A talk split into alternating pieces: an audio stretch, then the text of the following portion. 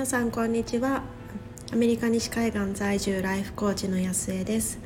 今こちらは12月のではないですね。私昨日も12月って言った気がするんですけど1月の、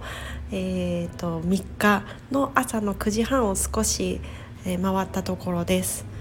もうこちらは今日から子どもたちも学校も始まっていてで、えー、主人もオフィスに行ったのでもう久々久々なんなんでしょう？2週間以上ぶり2週間半ぶりの1人、えー、家でちょっと自分のことに集中できるっていうもうなんか何からやろうっていうのもやりたいことはいっぱいすぎてもどうしようっていうこう頭が大爆発状態っていう感じで、えー、収録を始めてみました。で今日は昨日に引き続き習慣化についてあのシリーズでお伝えしていきたいと思います。昨日は、えー、習慣化する時には意志の力ではダメなんですよっていうところをお話ししたんですけれども今日はそのマインドのところコーチング的なところに行く前にあの環境を整えるというところでもう一つお話ししてみたいと思います。それは、えっと、習慣化っていうふうによく言われるとその習慣自体のところを見てしまいがちだと思うんですけれどもその習慣をするのことをやるその前の準備をするっ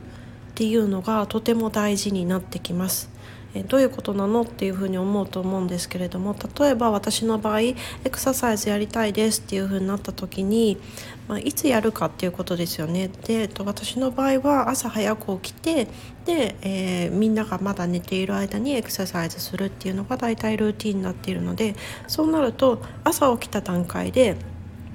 例えばこうパッとエクササイズできる環境が整ってないとやっぱり難しいんですよね。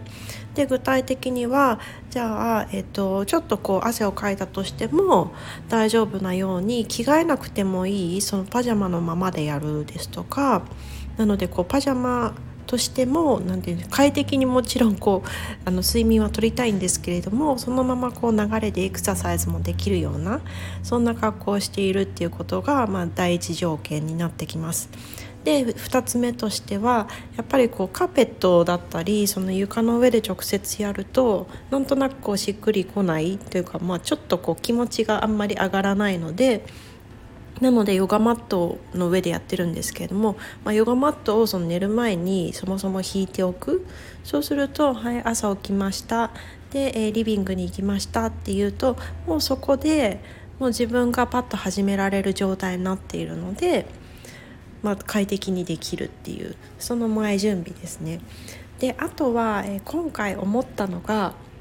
何て言うんでしょうこう快適にできるその、えっと、習慣に化したい行為自体が快適にできるようにその気分を下げるようなことをあらかじめ潰しておくっていうのもものすごく大切だなっていうふうに感じました。というのは私今回のエクササイズではもう自分流でやるんではなくてあの動画を見ながらやってるんですけれどもその動画を見るっていうのを最初携帯で見てたんですよね。そうするとあの YouTube とかきちんと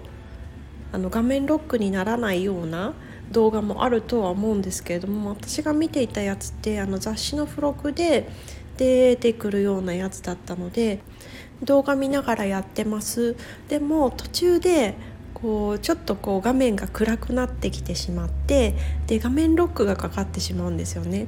そうなるとその都度あ画面がちょっと暗くなったなっていう時にこう指でタップしてでまた明るくしてっていうのででもなんかこう30秒静止してくださいとかそういうのだとそのポーズをしながらこう画面を触らなきゃいけないっていうのがこうちょっとプチストレスであもうなんかいいかなっていう風になっちゃうじゃないですか。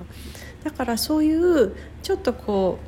うもっともっと快適にできるようなこう環境を設定しなきゃいけないんですよねそういう時って。そういう本当にちょっとしたことで習慣化しようとしてる時ってもういいやってなって終わってしまうのでだからあこれはまずいと思ってその後私 iPad の方に変えてで iPad だともちろんもっともっとこう画面ロックになるまでの時間が長く設定してあるのででそちらでやりだしたらもちろんその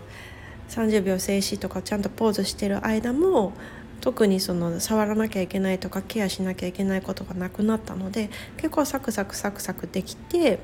で快適にできるからきちんと続けることができるっていうこういいサイクルに入っていきます。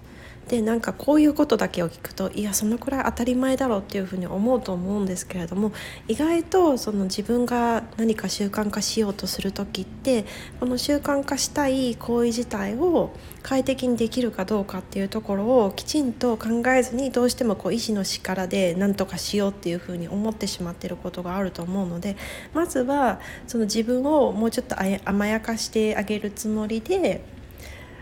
何て言うんでしょうこう本当にこうそれをやるだけっていう風にもう全部お膳立てをしてあげて前準備も全部してあげてもうすぐやるだけっていう状態にまず持っていってあげる。